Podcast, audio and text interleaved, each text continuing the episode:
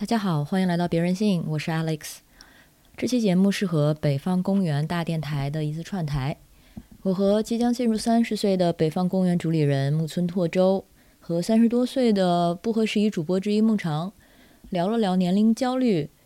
而且这次是特别从不同的性别角度对了一下笔记，看看彼此的体验是不是有任何差异性。这的确也让我对男性经历的年龄焦虑有了一些新的认识。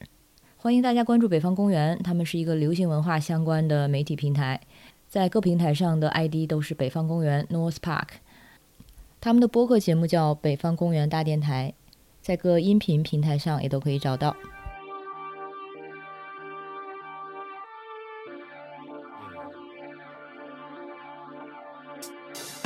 哟，Hello，大家好，我是北方公园的木村拓周，然后这个是我们北方公园大电台很久之后的重新更新。呃，说来就是也，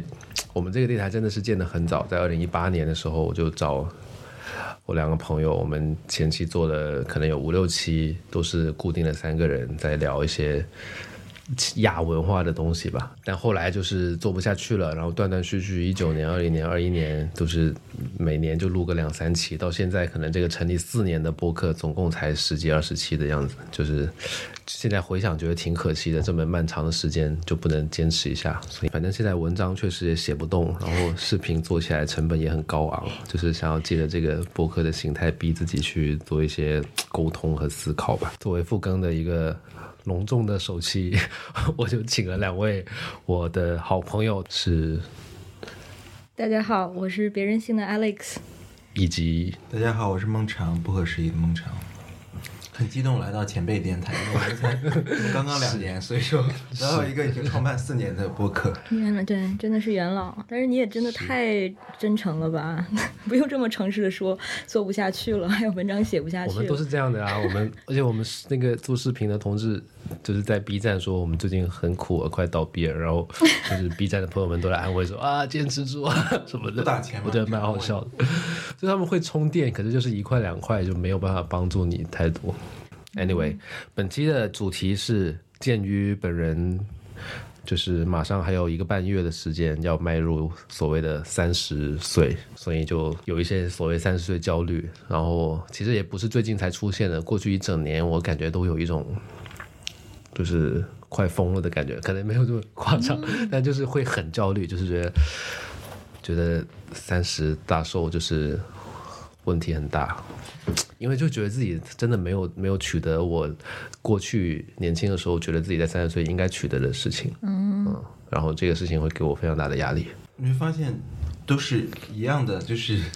就是每每个人同样对这样一种年龄焦虑的感受，不不都是说我没有觉得自己可能在这个时间点，嗯，一事无成吗？这就是这种焦虑来源于同样的东西。是，但我觉得这个焦虑我不知道啊，但我觉得有可能对我来说，这个。落差会更大的原因是我刚毕业的时候是在是二零一四年嘛，在中关村我们在三十六氪工作，当时是所谓的 非常欣欣向荣，互联网这个东西也很好，感觉一定会上市，感觉一定会上市。那感觉你从这公司上完市之后，你也可以再出去做一个上市公司，就是大家都有这种非常非常盲目乐观的话。我记得我。最近一直想起来的一个画面是，二零一五年前后有一个空降到公司的副总裁，一个 VP，可能四十多岁的男人。然后呢，他就是那种做了一家公司卖掉，又做一家公司卖掉这种职业创业者。然后我跟他一起去小便，并排站在尿池前。然后他回过头来问我说：“哎，你是不是那个谁谁谁？”我说：“对对对。”然后说：“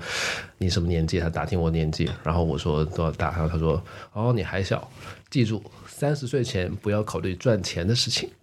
他就跟我讲了这么一句话，然后我就当时真的很听进去这句话，你就觉得哇是真理。三十岁之前我一定要不顾一切的燃烧生命去做一切不挣钱的事，只要我好好的就是，当然这也没错了。对，那你现在做的也没有偏离这个轨道啊。对啊，不挣钱，我就会觉得会有点，也不只是财务方面的，但是就是会觉得说是不是有一点。被那个太过盲目的乐观的氛围所影响到我的一些人生的。那他有没有说什么时候需要开始考虑赚钱？他意思就是三十岁后吧。他就说你二十多岁你就拼命去体验、去学习，然后去压榨自己。三十三十多岁你就可以挣到很多钱。但是显然他没有考虑到所谓的经济形势和这个经济周期的问题嘛，而且他他这个过来人的经验真的对现在的年轻人很不受用，是不是？对，并且这个我觉得也要看世代因素吧，就是他所他们比如说七零后、八零后，或其实八零后也是八零初的那一代人，其实赶上了恰好是互联网大潮。其实如果这同样的话去说，今年这两年毕业的年轻人。就根本就不 work，因为整个经济的形势或，比如说你原本要去留学的，然后你原本可能进入职场的，那么多人考研考公，就是因为机会没有像当年在增长期那么多了，所以说这可能那个模板和预期没有办法套用，就是你对自己人生规划，如果你把自己对于年龄的那种标尺跟跟外界去做一个对靠的话，其实没有办法挪用，因为外界的。水温和形势时代一直在变化，那可能值得讨论的其实是那些不变的东西，就跟不管是什么样的时代，有一些永恒不变的东西，可能是个体能够把握住的，否则的话，哪一代赶上了所谓的一个时代的风口，可能是非常高度不确定的。是我一直觉得中国的时间非常浓缩，就像这种变化，它可能在美国的话。比方说，它可能是两代发生的一个变化，二三十年，从这个什么阶级上升，或者是你努力工作，你就可以上游，或者通过教育能够达成什么什么，这可能二二三十年发生了破灭，到了这个 millennial 或者这一代的时候发生了幻灭。但是在中国的话，同样一个周期，像你说的，从一五年可能到 I don't know 一八年，四五年，对，类似吧，五年之间。但是我想问，就是叫我跟孟尝来做这个嘉宾，当然非常荣幸。但是有没有什么个人原因做这期主题？就是二位就是年纪比我稍微长一点，就是就看上去也一事无成。想问我们，我们是怎么就是问了为什么我们规避一下可以面对自己？为什么我们还活着？其实就这意思，就选了选自己朋友中比自己年长又一事无成的人，然后来看一看如何度过自我的怀疑和煎熬。如果我们俩可以的话，你应该。也可以，主要还是就是确实是比我年长一点，然后就是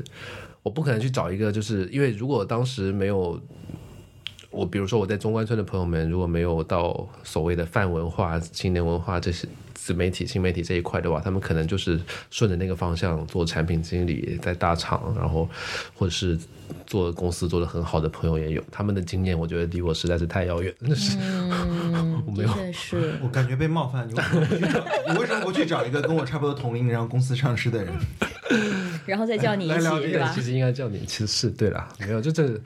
就是主要的原因还是播客前辈们要给我一些播客上的经验分享。不是，我其实真的觉得，虽然刚才是开玩笑，但是如果是。就是像刚刚说的，我们所谓稍稍微年长的人，但是好像活得还算自洽和快乐。对啊，这个这个本身这种可见性其实就是很重要。其实说白了，如果你就是想知道为什么我就是这个年纪，然后可能也不符合某一些主流的生活方式啊，比如说未婚未育，也不打算结婚和生育，然后尤其可能又作为一个女性。啊，有没有发财？嗯，对，怎么就是怎么自处呢？对啊，怎么去抵抗一些社会上的？嗯，说明是有这种可能性的。嗯，主要还是二位的这个平时的那个 向内的思考比较丰富，可以解答我一些疑惑。那我觉得，我觉得，我觉得这种年龄的。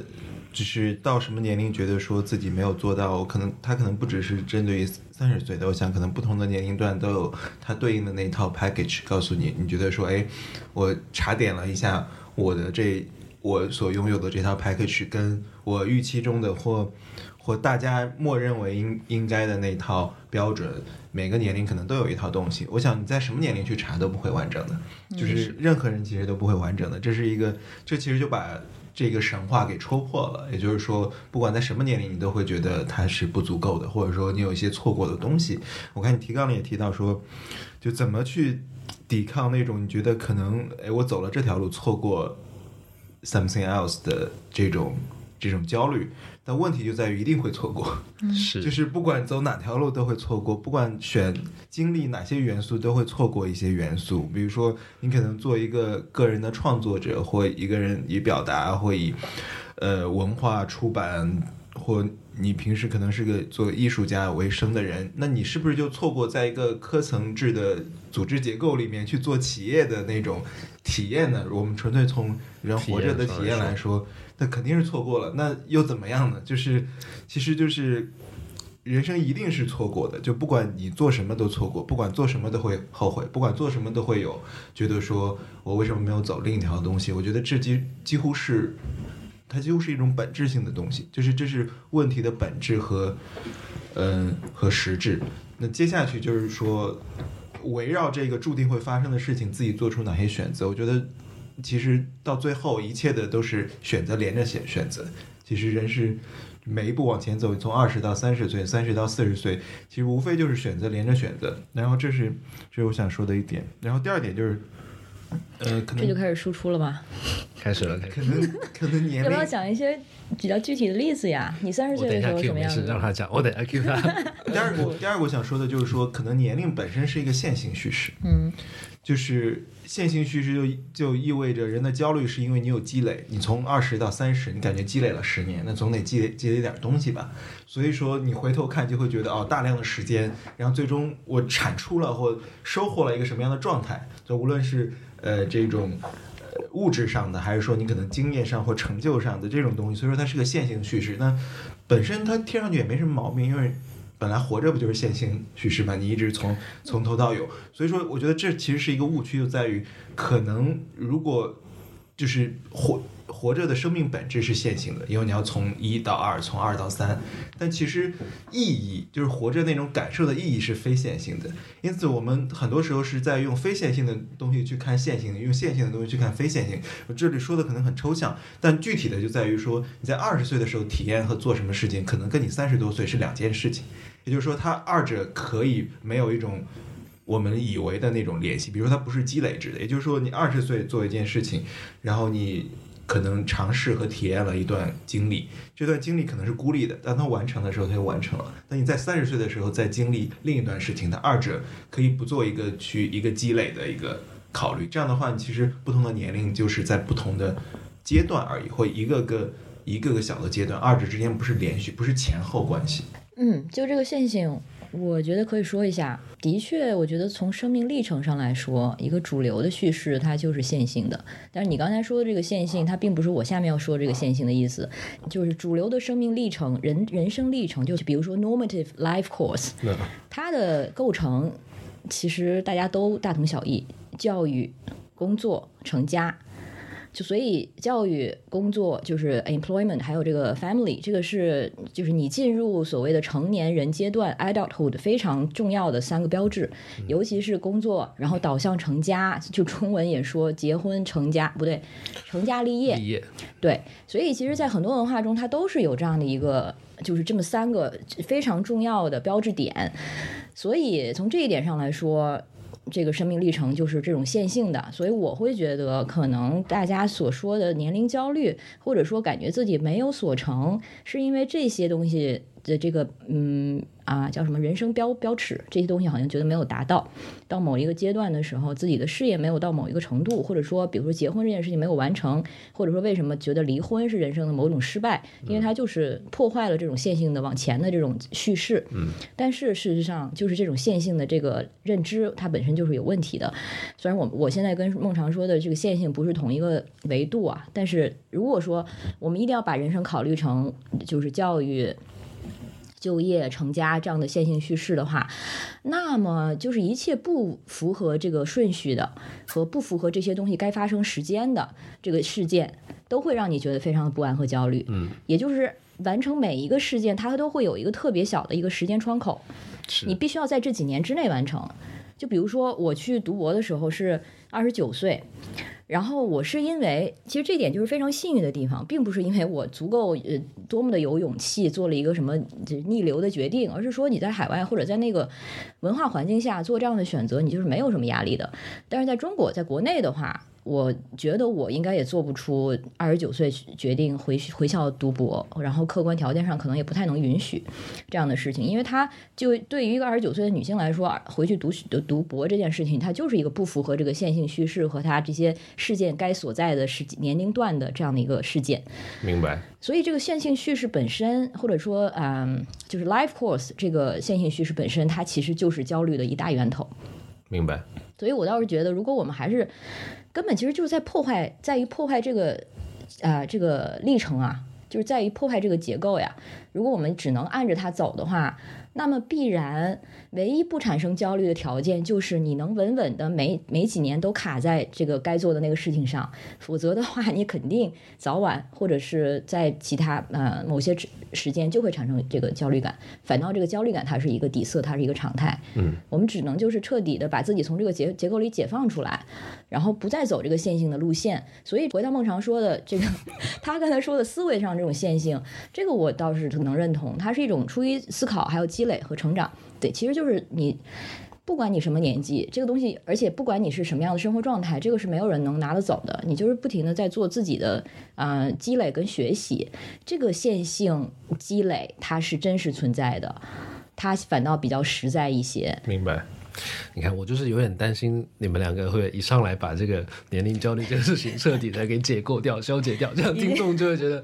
就是缓解不了。但我觉得问题的本质就是就是缓解不了。也就是说，对于一个人来说，他只有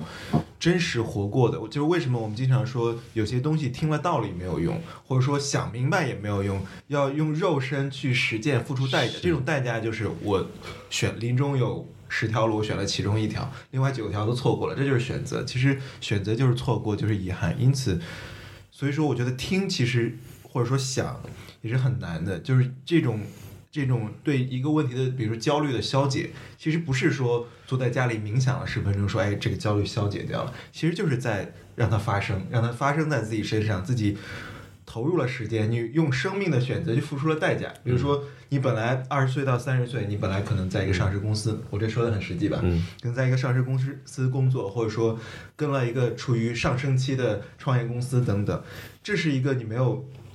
你没有这个错过的东西。但与但与此同时，你可能在错过一些自己原本在这个阶段想要想要安排的一些事情。所以说，你说。你这种焦虑其实无非就是你一边焦虑着一边做，然后一边做的过程中一边消解，然后可能在下一个关口新的焦虑再冒出来，就是它是不可能完全消失的。那 I don't know，我觉得这个消失，这个呃焦虑彻底消失，它是有可能达成的。但是我想先问一下，就是木村，是你的现在的具体的体验？是因为我是真的，我四月三号三十岁。然后它就像一把剑悬在我的头上，就是他这种感受，就是我现在一切的，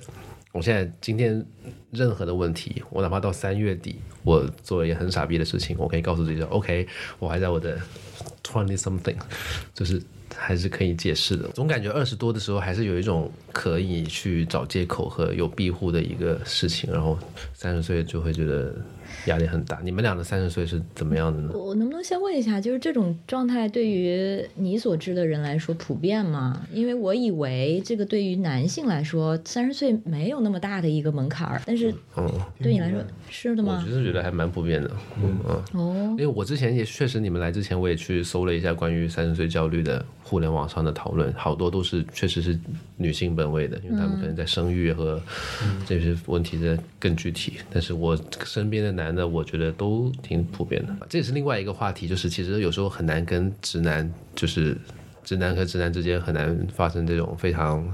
向内坦诚。所以就是一群很不开心的直男坐在一起，但是不聊这个话题是吗？然后我们不聊这个，然后哎，你是不是今年三十？哎，好像是，然后干一杯，就这样。但是但是就能看到大家就是这个一年过得就是有一些起伏吧。我现在想知道的是，就是网上有一个很。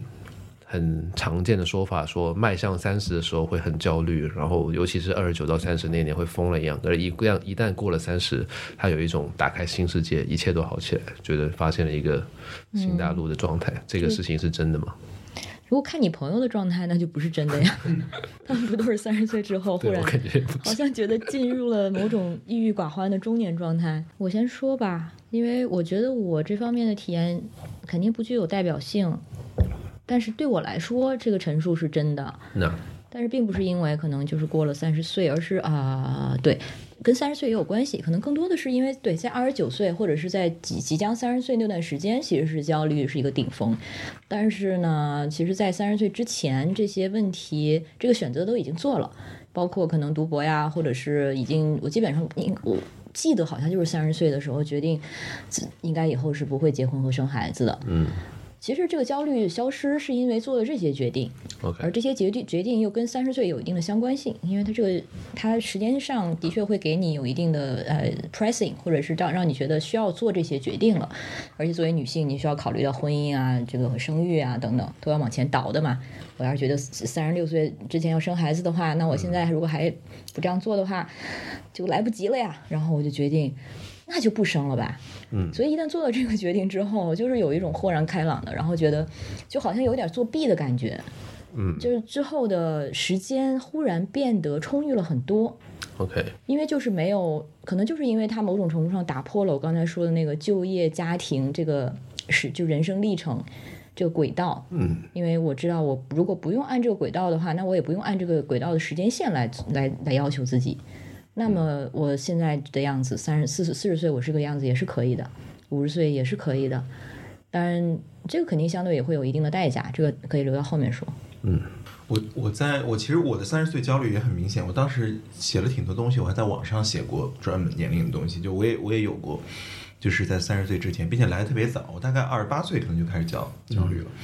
就是，其实你刚才说这个说到了一定年龄觉得一事无成这种东西，其实我就说为什么它在重复，就是在每个人身上发生作用的东西都是一样的，就是没有什么新鲜的、新鲜的元素在。然后，那我当时的感觉感触也就是说，说哎，三十岁好像要发生一些东西，就要发生一些让你觉得说，哎，我在对自己很满意、很骄傲的事情中，其实就是有所成就。我觉得这个。这个我不知道，我不知道女性的生命经验。对于男性来说，可能就是你觉得，哎，三十岁，你可能看上去得像个样。这个样就是可能就是纯粹社会意义上的像个样，就不是说你要不一定是物质层面，但是你可能，哎，你在你的职业中受尊重啊，等等，就是 anyway，就是他你觉得要成就一些事情。所以说我当时二十八岁就开始倒计时焦虑，焦虑了一年。呃，就是我当时在荷兰工作，然后按说。就是你挺稳定的，然后并且生活非常 peace，然后非常疯狂富，对，就是每日 本来想说丰富，你自己又是疯狂，小了我们。对，就是你其实就是处于一种非常消耗型的战，就是就是冲撞型的生活方式，然后并且喝喝酒啊、聚聚会啊，然后旅行啊，就其实是处在一种不考虑明天的状态，并且这也是身边朋友典型的一种状态。嗯，但是我。这个时候，我身上中国人的一面就发挥作用了。因为对我朋友来说，我朋友有比我大几岁的，有三十三十岁出头的，三十多岁的，然后，呃，三十五岁的，当时还有可能也有跟我差不多大的，但大家都无所谓，就正常过着。但是，就是在我二十八岁的时候，我身上中国人的一面敲醒了，就是说我。他可以，我不管你是哪个国家的人，你你这个年龄可以这样这样混着，就非常开心。就你说人活着为什么不就是那个状态吗？嗯。但是我就敲醒了，就觉得说，我现在二十八岁了，我三十岁的时候还是这样的话，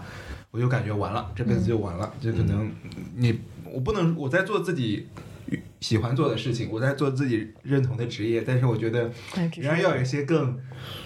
酷的事情发生。这种酷是。可以让我那个焦虑给得到解决的，所以说我二十八岁就开始焦虑，焦虑一年，后来，后来正好我也尝那一年也尝试做一些事情，并且我也每天在看朋友圈，看国内的朋友都在创业，都在发挥自己的状态，不一定，因为我的朋友他创业很多也不是，比如说也不一定是科技类的，但是可能就是大家出现了很多机会去做自己，跳出组织结构。就是去做一些自己的事情，可能就是很小的，比如说创办了北方公园，就是类似的一些小的东西。但是呢，他可以发挥自己的决定性、决定权，然后按照自己的意愿去做一些项目。嗯，那个时候其实是有很多的机会，包括也会得到一些社会资源的支持。然后就国内很热闹，然后我每天在那就在运河边，然后喝喝醉酒，然后每天骑着自行车到处晃，然后下班后就去喝酒，周末就各种派对，然后跟朋友聊聊聊天，然后去。自然里徒步，就是完全不是生产，就是你只是上班而已。于是我就觉得这种对比对我中国人的那面冲击很大，就是我也想要拥有参与一个，比如说按照自己的意愿去主导一个事情的一种机会，就是发挥自己想法的一个机会吧。对，所以说焦虑一年，然后二我到二十九岁的时候就就就搬离了荷兰，就搬到香港去，正好一个。机会你参与到一个全新的一个计划、一个新的东西中，并且你有很很大的一个空间可以去发挥自己的一个想法，相当于从零开始的，能够创建一些崭新的东西，并且把自己的想法可能不靠谱，但是你你的想法可以可以去实践，并且得到支持，然后就搬到那边去了。这其实是我提前两年对这种三十岁焦虑的一种缓解吧。然后，然后到三十岁的时候，然后这件事就黄了，就是就是为了准备了一年，然后到那时候，并且也运气比较好嘛。然后，但是到了之后，你为了这件事情付出了，比如说搬家，然后离开欧洲，离开一种稳定的、肉眼可见的移民生活的之后，可能就遇到了一个很大挫折。然后那个挫折发生的时候，正好三十岁生日，哦，所以说你会加很多戏。就是说，哦，果然，果然，就是果然什么？果然就是外界说的没错，三十岁就是一个坎儿，大的门槛。OK，就是你会自己加戏，你说哦，果然三十岁不会平平安安的，不会不会平平静静的度过，它是一个人生的一个挑战。嗯，就是你会加戏，但这其实毛关系都没有，就是它只是一个偶然，因为你选了一个风险很大，并且有很多未知性的一个项目，这项目就会有可能。做的不错，也有可能有很多意外因素，毕竟它大量的偶然和运气因素在里面。但是我当时就加以说，哇，简直有个 calling，你知道吗？就是说，果然三十岁不是闹着玩的。但我觉得这个很好啊，三十岁就是应该有点事情发生，不是吗？对。但其实不是一个然后我当时就就整个精神垮掉了。所以搞半天，他是三十三十岁，问题最严重。做了两年的准备。你垮掉会怎么样呢？就是就垮，就是垮掉，不是一个很。那你回来了吗？回来了，大概大半年。哦。在在香港还是在大陆？在香港，然后我就在香港，然后待着，也不想做事。然后别人别人找我或朋友介绍我去做一些事情，比如说你你要不要去哪里工作什么的，我也就没有动力。然后就自己在家里待着，看书，然后有时候书也看不进去，就躺着，然后。然后买醉，对，这样，然后大概大概有半年吧，就是。这是我接下来一年的生活吗？对，然后所以说，并且当时也，当时这个，当时刚刚正好到香港一年之后，然后我三十岁生日是在以色列过的，因为我以色列朋友结婚，所以说我就，呃，飞到飞回去，就是飞先飞回欧洲。逛了一下，然后就去以色列参加婚礼，然后也见到之前那些朋友们，就是相当于一年之后大家来 catch up 一下，然后大家就说看，告诉你不要离开，不要离开阿姆斯特丹，不要去，嗯，去冒险，然后就是他们意思就是说还是回来吧，意思就是说你这个迈出的这一步，这一步就大家就觉得，呃，你既然觉得遇错什么的，但是我当时就卡在中间，觉得不知道往前一步还是，呃，再退回到之前那种生活，还是说。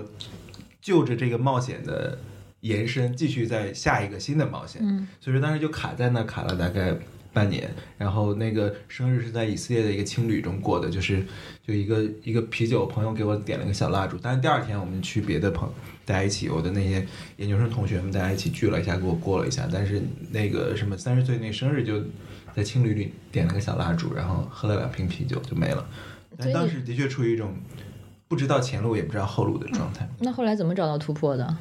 往前还是往后？听起来你是选择往前了。往前了，对，因为我觉得往后往后的话，你从如果从自己自己的这种你你自己的梳理以及你对自己的认识来说，往后其实是特别怂，或者说你你自己不认同那种那种东西，就是你会很拧巴，你可能你可能在外界或一种呃是外界现实上生存状态上。缓解了一种紧张，进入了一个比较舒适的状态。但你内心其实不认同那一个那个方向。对呀，所以因为你本身要求的是冒险，你只是冒险遇错而已。冒险本身没有错。对，所以其实这个决定真的不难做。所以说我就往前进，也就是说你冒险遇错了，然后你再去下一个冒险，这就是选择。但是呢，就说起来没有那么容易，因为你看我还是停了卡了半年的，也就是说半年没有什么秘籍，就是卡着，就是就是丧，就是没有希望，就是觉得没有办法。那无无非就是时间和自我疗愈。嗯。But again，我觉得这个经历它本身很有价值啊，它就是你就是需要那样一个 transition，就需要那么一个过渡。嗯，但是它就是让你和你现在你所在的地方又更接近了很多。然后你其实做决定的时候，你知道，虽然好像哪一个决定都有点艰难，但是你知道往回走是绝对不想的，所以就剩下一条路就是往前走嘛。所以很多时候让这个决定变得简单，是因为。你貌貌似有两个选择，但是其实你很清楚，你只能选其中一个。另外一个看似是一个选择，但是你不会那么选的。对，其实其实不存在，对，不存在另一个选择的。当时当时很多人来问我，因为我还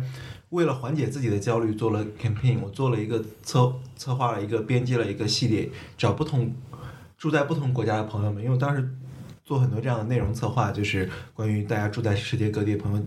写当地社会的，然后我就让大家写了一个系列，就是说回国还是不回国啊？就是我我其实是为了缓解我自己的问题意识和这种紧张。然后其实你到最后发现从来不存在答案，包括后来每一年都有人问我说：“哎，说哎，常老师，我看你当年这个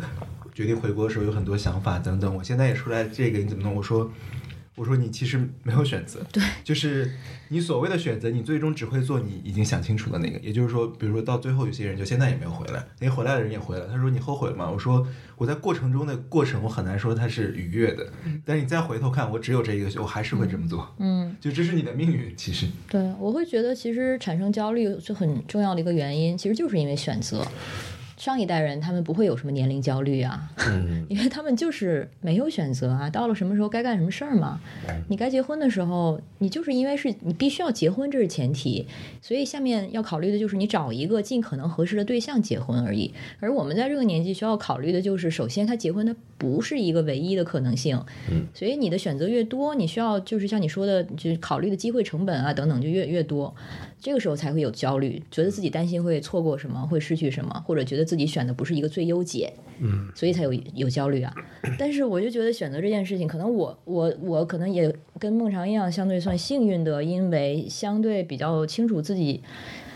嗯，虽然在发生之前不知道想要一个什么状态，但是它发生了之后，这个状态你在其中的时候，你舒不舒服是知道的，这个感觉非常明确。如果你现在在做的不是一个自己舒服的事情的话，我是肯定早晨起床上班都做不到的。但是如果你是在其中，是在开心的，这个你作为一个啊算是良性运转的一个状状态的话，你的整个的状态是好的。所以对我来说，其实从来没有说选择困难，因为。就是两个好像看起来都比较优的解，但是其中一个我知道我肯定最终还是 只能做那个，就像小时候很偏科一样。嗯，就算那个学科你可以学，可以逼自己学，但是你就是难受。嗯，你现在呢？有这种就是你知道自己肯定是做什么更舒服，或者做什么肯定不舒服。我其实一直都没有这种对自己的状态一个很了然的察觉，我一直觉得过得。就整个人生都是混混沌沌，并没有我回忆说哪一两年我的状态特别好，哪一两年我状态很 down。我我觉得好没有，这是我自己对自己的观察不够。嗯，或许或许就是你的适应力很强，就是你就属于所谓不偏科的小孩儿，因为你都可以，就都可以的时候就有点麻烦了，因为没有这些你知道情绪上或者这种推动力帮你去决定。嗯嗯。所以你可能只能靠一些客观的条件、回报等等这些去考虑。明白，对，有可能，然后也也有可能是我其实一直就是很幸运，就是没有处在一个自己特别觉得不舒服的环境当中过。嗯嗯，然后也没有这个没有这个很切身之痛，所以我会觉得这个状态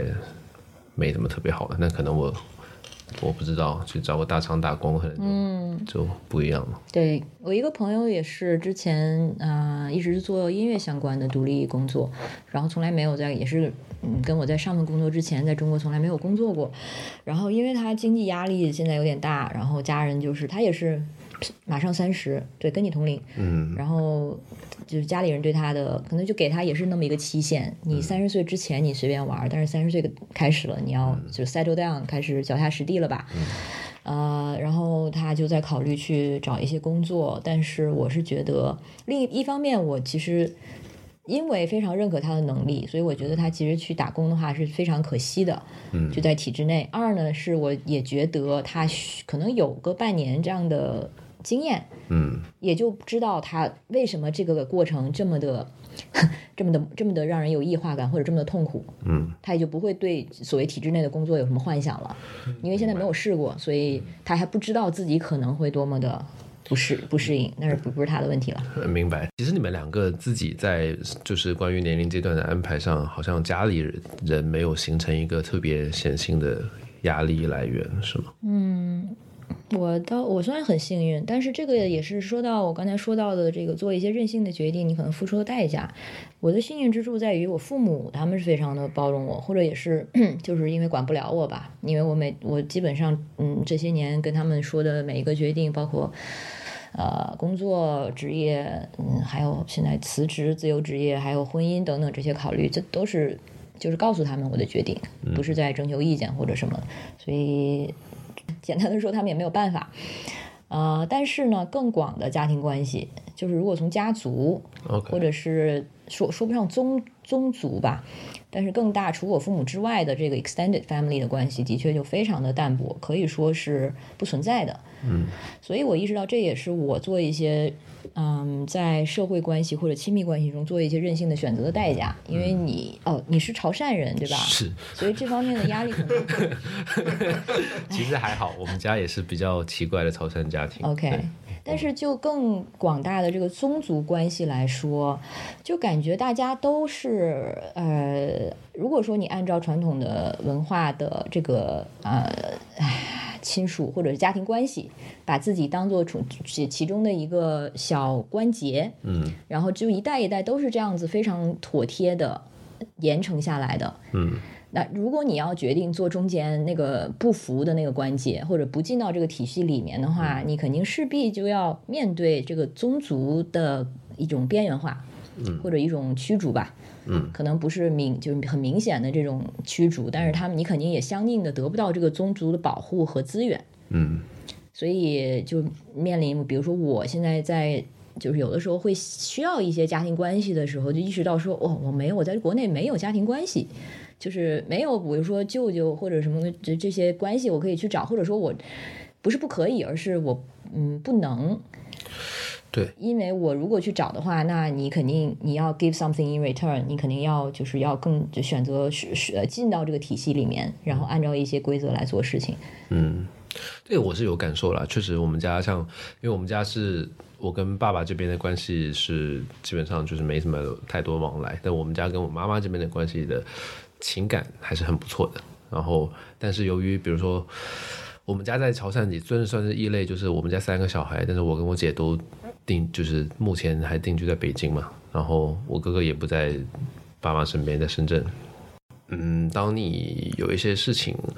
我其实很羡慕有人，就是哎，我有个事情，我有我找一下表哥帮个忙，或者我找表姐商量一下什么这种事情。但是这对我们来说，我明明我们家可能有十几个表亲吧，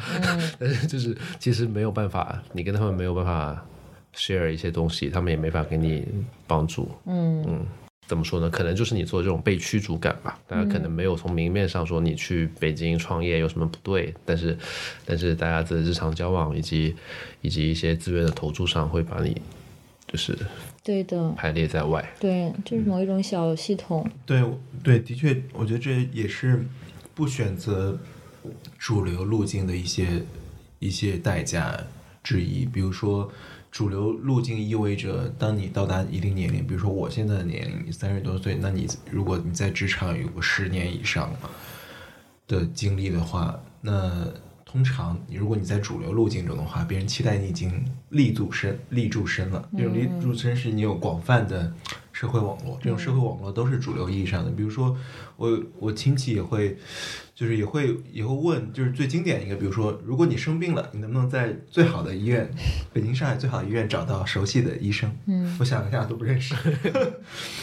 也就是说，这是这是非常具体的东西。那但本身你拥有这样的，比如说，无论是医院或一些，比如说政府机关、高校，就是那是一个世界。你在那个世界，如果从来没有走过那个路径，你也不在不不熟悉或不介入。不参与那那整套游戏和规则的话，那的确就不不拥有那样的网状结构。对，因此，那别人别人如果用传统的，因为你的亲戚或你的家人很大程度上会用这个去，因为他们只有这一个套子去理解人人的境况、人的生活的状况，他去套的时候，就会发现不知道把你如何理解你的生活状态，就是你的生活状态是好呢？还是不好呢？如果好的话呢，为什么你不能够提供某种你这个年龄和你的状态本该可以提供的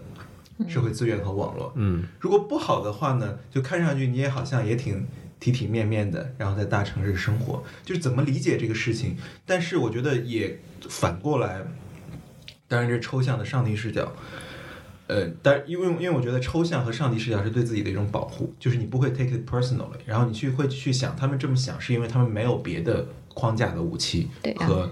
和结构去帮助他们以另一种想象力去理解不同的生活的状态。就一个人可以活得很好，自己很开心，然后在他的理解自己的理解内活得也算体面的同时，也不认识一个医院的一线医生。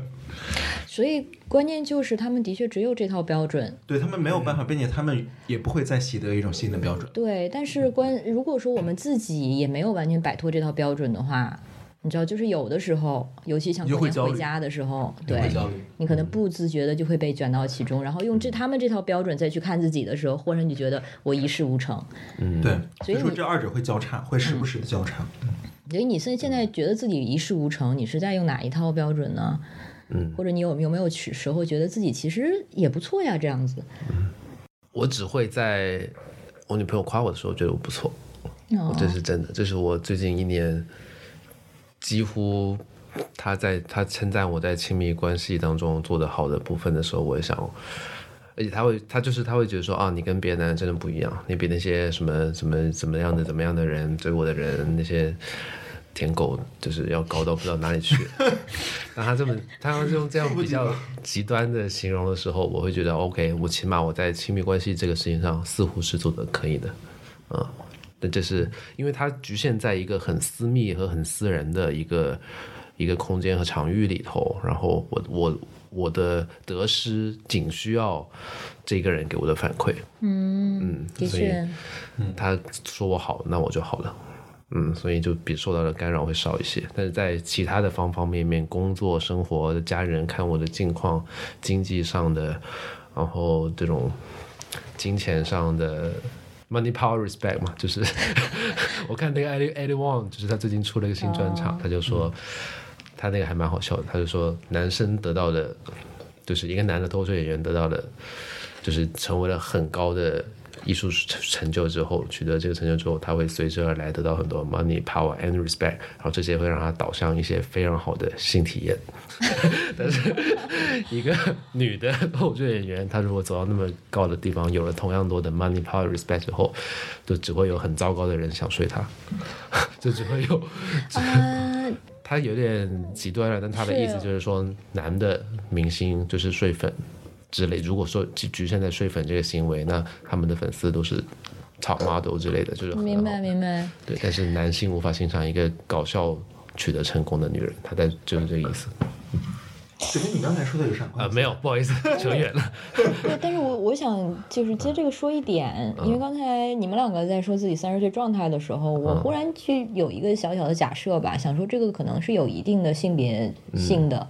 因为我真的是。呃，亲身经历中不知道有三十岁这么焦虑的女孩儿。OK，所以我在想说，会不会说，就是因为你们呃有一些常社会常规、性别常规，让男人觉得三十岁这个年纪特别大条，比如是三十而立啊等等，就事业上这方面的压力，或许对男男性是你知道更更沉沉重的。嗯，所以在三十岁的时候，男性更容易用这个所谓的事业有成这个东西来衡量自己，然后也就更容易感到极大的挫败感。因为围绕男性的社会性标准更多嘛，嗯嗯，那如果说对，然后如果这个社会标准变成三十岁你就应该是一个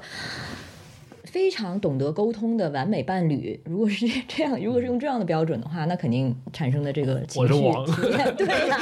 我是王，我是三十之王，对，就是顶顶端顶端人类男性了。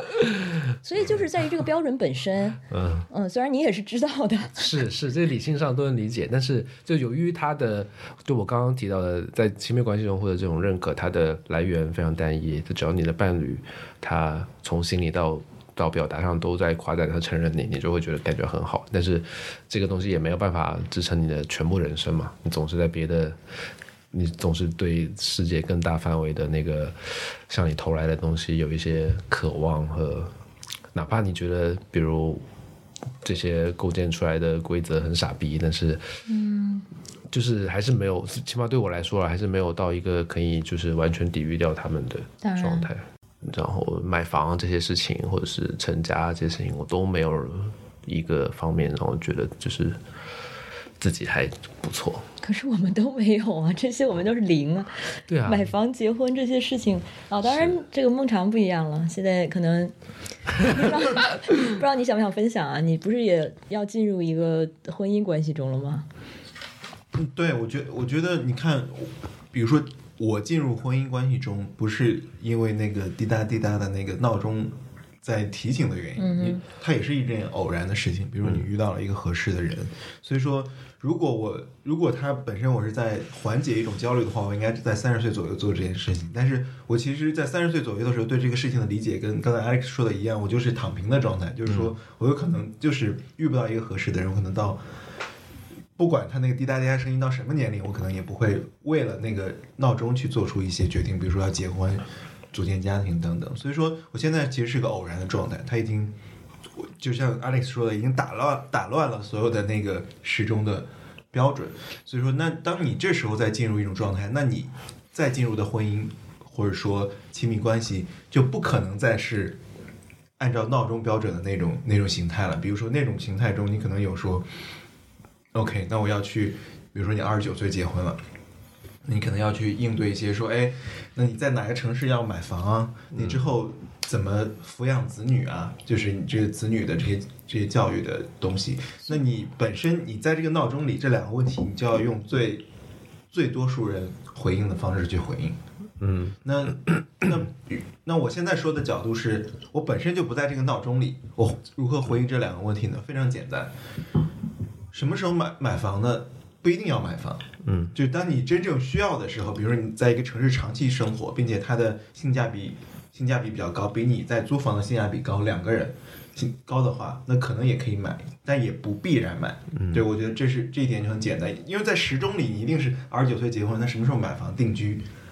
生育，对吧？对于子女的这种教育，那第二点也很简单，你如果按照社会的时钟话说，怎么给子女提供最好的教育？你有能力吗？你有物质上的？就是精力上的，然后或者说包括思想准备、观念上的一整套准备去养育一个小孩嘛，这是那个还是那那套体系的一个一个标准的范式。但如果你不在这个范式里，这件事情就很简单。你希望你希望把小孩养育的是安全的，但与此同时，你希望他得到很好的很好的陪伴和。陪伴是最重要的。第二点是你希望他的他的思维和视野处在一种很好的状态中。那这种状态可以去主流市场上通过购买实现吗？很难。嗯。于是，于是你的那个教育，比如说对于子女，比如说哦，你要把小小孩送进最好的小学，那肯定很贵啊。我肯定，嗯，对于我自己的状态理解，我去市场采买最昂贵的教育产品这件事情，我本身就不在那个市场里。你让我去回到那个市场。主流赛道采买那个主流赛道最好的产品，这件事情是矛盾的。也就是当你不在那个赛道里，不在那个时钟的轨迹里，你就不应该再采取任何那个轨迹所提供的逻辑和行为方式了。因此，回到很简单，当我们决定养育一个小孩的话，那你就按照你手头有的东西去养育。你如何对待自己，就如何对待这个小孩。比如说，很简单，上什么样的学校，最好的学校是无止境的。就是什么样的教育最好的是没有天花板，没有止境。那很简单，你的手中是什么学校就上什么学校，你的家门口是什么学校就上什么学校。那剩下，你希望他身上发生的是一种非标准的好的东西，这种非标准的东西只有靠你能够提供，只有靠你这两个作为父母的人能够提供。你希望他讲英文，你希望他热爱阅读，那你在家里是不是你们可以共同的阅读？还是说你期待他到一个标准化购买的教育产品，which is 很好的学校里面去，老师告诉他说教阅读很重要，哪一个更根本、更有效、更根本性的解决问题，或哪一个是最根本的教育？明显是后者。嗯，那我在想，就是因为每一个人他具体到他去对抗这个社会时钟，他要付出的成本，可能每个人并不一样高昂。比如说，对你来说，你的你的前进是回国，对吧？做自己的事情，你的后推是很舒适的荷兰生活。但很但对对，但是很多就刚才其实说到家人，就很多人认为很多人做出一些很轻松的选择。是没有成本的，或者说是你的负担包袱比较小，但其实不一定。就是有些有些朋友的确，比如说父母其实处于一种哎无所谓，你就随便随便晃悠的一种状态，就是散养的状态。我认识挺多朋友这样的家庭，我挺羡慕的。但我其实是一直在付出代价，就是我父母对我的要求是跟我对自己的要求是相反的，因此我其实你要长期付出很多情绪上的情感上的。代价去顶住，嗯，顶住一种要求和期待上的落差，就是你知道你在做的事情或你的生活跟他们对你的预期中间有一种巨大的落差。那如果你挡不住，比如说有一有一天挡不住，有些人，比如说可能，比如说有些朋友就是因为这种你在某个时段，你很难去讲是因为他受到的阻阻力足够强大，还是因为他本身。的坚定的那个东西不够强，这种东西可能是混合的，你很难分清楚。对，因为每个人有不同的情境，不是谁都有另一个人的运气或场景等等，你不知道。但 anyway，一个人可能就有的些人就顶住了。所以说，比如说对我来说，其实一直在违背父母的这种预期。你比如说，如果符合这个预期的话，我可能就不应该回国。虽然他们也觉得不觉得国外就一定好，但是你至少在国外生活这件事情是一个。主流意义上可接受的还不错的命运，嗯，所以说，因此可能对于我父母来说，长期他们要处于一种，他们觉得我应该，我本应该获得更多主流意义上的成成绩。那父母，我觉得都会这么想吧。我爸妈到现在还是觉得我应该回，就是找个大学教书。对他们可能觉得我，我对不起我接我的经历和我接受的教育，对。呃，你去对抗你父母的意愿的时候，更多的是一种，我不知道是什么什么心态呢？他更多的是一种比较对抗性比较强的，然后比较僵持的一种状态，还是说你有时候也会就是于心不忍，然后想要，并不是说只是满足父母的这种很无厘头的指标，而是你真诚的想要你父母快乐和。如果你想要他快乐，跟让自己快乐之间产生冲突呢？因为因为你知道这个冲突是永恒的，怎么办呢？我觉得他们的快乐是跟我是他，不是我的事情啊，这不是我的问题。嗯，我这样听起来太冷酷了，但是关键就是在，尤其中国的亲子关系，最大的问题，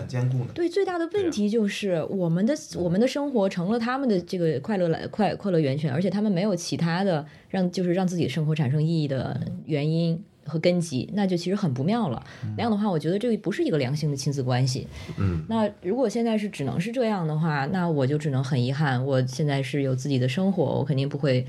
不会做犯法的事情，不会让你做一些让你们伤心的事情。但是我不能接受他们来告诉我什么是更好的选择。嗯，然后如果他们告诉我说你要这样做的话会让我很开心的话，那我只能说明，那我只能觉得我们这个认知上太不一致。然后。你就只能也能只就只能接受我的选择了，但是做这个东西的本意不是为了让他们伤心。如果产生的后果是让他们伤心了，那就就只能说明我们的这个认知的差异太大。弥合。对你现在有这个问题吗？我现在还好了，我现在因为我家里小儿子嘛，所以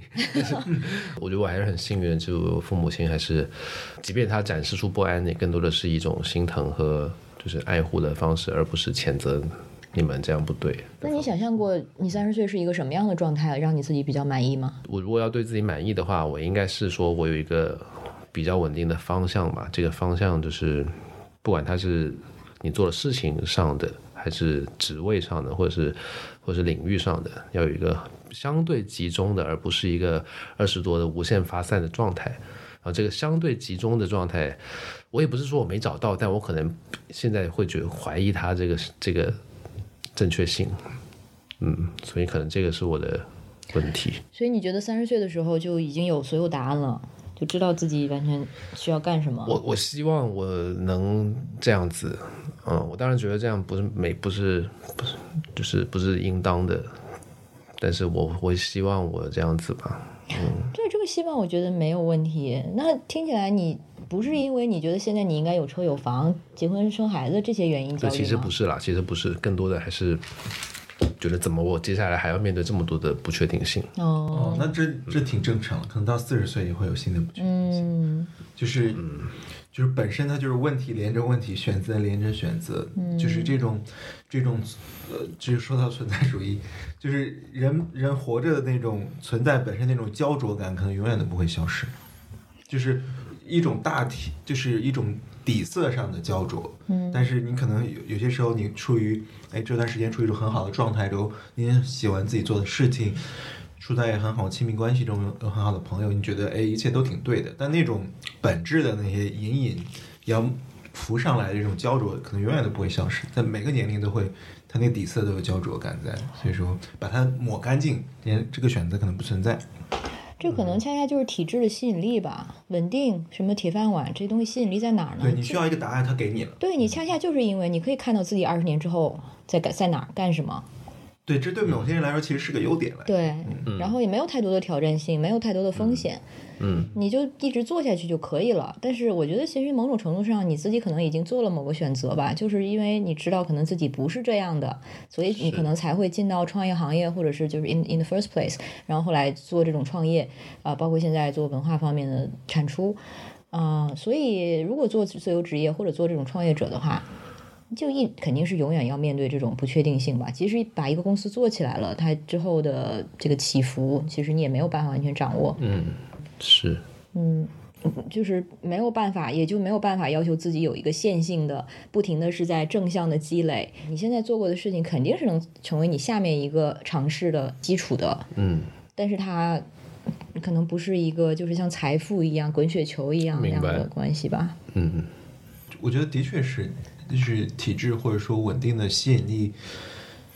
的确是一种某种程度上缓解刚才我们说的那种焦灼感。就是他在其实不可能永远缓解的。人在每天晚上躺在床上，然后你还是会去想很多很多的东西。我觉得每个人都会这样，就是它不是一个干干净净的一劳永逸的解决，但是它至少部分缓解，它给你一个解释，给你一个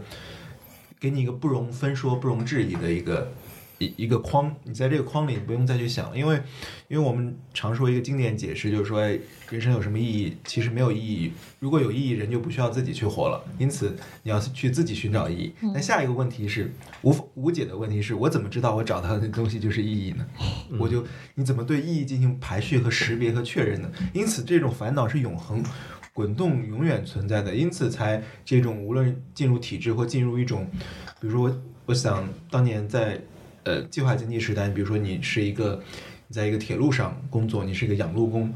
你不用去想意义，你的工作就是把这个东西做好，那其实也是一种巨大的确定感。嗯，就是你每天就起床做这个东西，然后回家，然后你可以抚养自己的、支持自己的家庭，没了，就是那种东西。其实现代社会的这种、这种、这种焦虑，其实本身就是社会松动的一种一种结果。你本身在你本身在一个社会角色上框定着，其实。是一种稳定感，但是但是没有不安了，但我们想回到那样一种没没有不确定感的状态。嗯，所以还是可能回到刚才说的，就是因为有选择，所以有焦虑。你在这个社会一个位置上有了这个松动感，所以让你觉得是有去超越，或者是攀升，或者上上就上升的希望的。嗯，每个人都这么觉得，但是这个具体。又不是像你做技术工种一样，你知道你做多少就有什么样的这个回报。嗯，它恰恰就是有投投机性跟这个随机性在里面。嗯，所以我们自己就知道说，在在里面你其实就是一个赌徒的心理。那你其实就是有人可能就是赢不了钱，但是我们永远只能看到那些非常少数的能赢钱的人嘛。但是大部分人肯定是赢不了钱的。嗯，我觉得还有一点，还有一点是，你本身打破。年龄的这样一种线性感、线性焦虑的话，你的因为年龄它本身是个是个生理年龄，它是一个自然状态。那但是我们用年龄去看的话，它其实人们对它的感受上不只是说，哎，我的身体在变老，我的容颜在变老，很多时候还有一些我们刚才说的外界的条条框，比如说你的年龄对于职场意味着什么，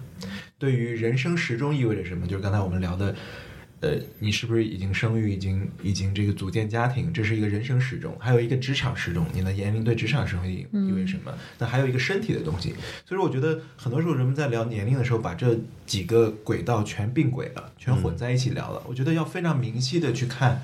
不同的意味什么。比如说，我们刚才聊到性别的差别，可能很多时候女性提到这种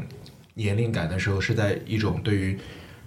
生理时钟的一种感受，说哎，是不是进入三十岁之后的一些焦虑？那男性可能很大的那个程度，其实职场的那个东西，就是社会性的，